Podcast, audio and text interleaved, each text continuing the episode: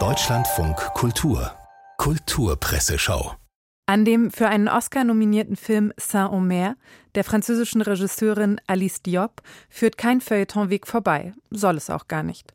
Katja Nikodemus erklärt in der Wochenzeitung Die Zeit, worum es geht. In dem Film Saint-Omer begibt sich die Kamera auf die Spuren einer modernen Medea.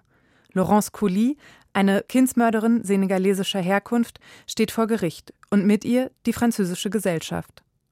In der Tageszeitung Taz schreibt Caroline Weidner, der Film wirkt wie ein sehr akkurater, beschreibender und dennoch nicht immer zugänglicher Text, einer, der nie auffordert, sondern vielmehr anbietet, der möchte, dass man sich zumindest in die Nähe des Unverständlichen begibt.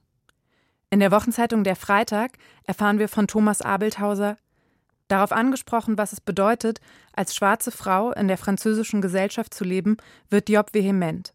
Für mich ist gerade das Politische an Saint-Omer, dass es sich bei den Hauptfiguren um schwarze Frauen handelt, aber die Themen, um die es geht, universell sind. Mit Tuvia Tenenbaum begeben wir uns in der Zeit auf eine Reise durch die USA, bei der der Autor das Unmögliche versucht und dabei allerhand Seltsames erlebt. Denn Tenenbaum will Ron DeSantis, den amtierenden Gouverneur Floridas und Favoriten für das Amt des Präsidentschaftskandidaten der Republikaner treffen. Folgendes Gespräch mit einem rechten Aktivisten erlebt er dabei. Was soll das heißen, Sie wollen den Gouverneur interviewen? blafft er mich an. DeSantis ist gekommen, um dem Volk zu dienen, nicht sich selbst. Er gibt keine Interviews. Für sowas hat er keine Zeit. Tenenbaum schafft es trotzdem so weit vorzudringen, dass er seine Fragen schriftlich einreichen darf. Die Natur dieser Fragen erläutert man ihm genau. Sie sollten weder ausdrücklich politischer Natur sein, rät man mir, noch auf irgendwelche Pläne oder die Abwesenheit derselben bezüglich der Präsidentschaftswahlen von 2024 abzielen. Kurz gesagt, einfache Fragen.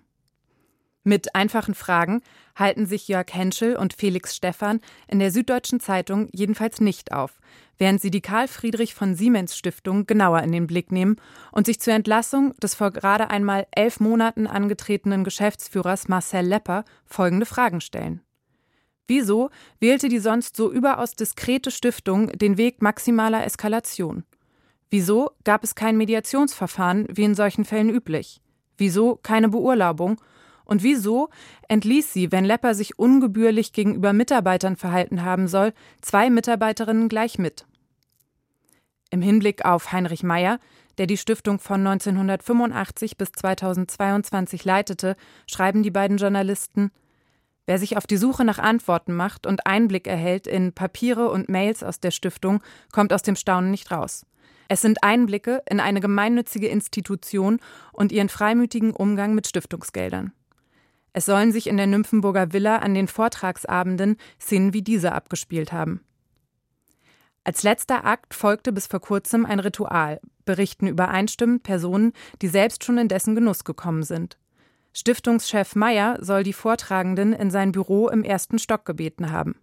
Dort öffnete er demnach einen Tresor, nahm Geld heraus und zählte 5000 Euro in kleinen Scheinen auf den Tisch, das für Wissenschaftskreise durchaus stattliche Honorar für den Abend, während er dem Referenten die Schwächen seines Vortrags darlegte. Hingegen gar keine Schwächen im Vortrag attestiert Nils Minkmar, ebenfalls in der Süddeutschen Zeitung, der berühmten Klimaaktivistin Luisa Neubauer bei der Vorstellung ihres Buches. Begeistert schreibt er, man hätte Mühe, im Deutschen Bundestag an Hochschulen oder in den Vorständen der großen Unternehmen so eine Eloquenz aufzuspüren. Zum Schluss noch ein Abschied. Das Känguru ist weg. Der Känguru-Comic, den Marc-Uwe Kling zweieinhalb Jahre bei Zeit Online veröffentlichte, ist vorbei. Zumindest erstmal braucht das Känguru eine Pause, lässt der Autor uns wissen. Und eine Pause machen wir jetzt auch.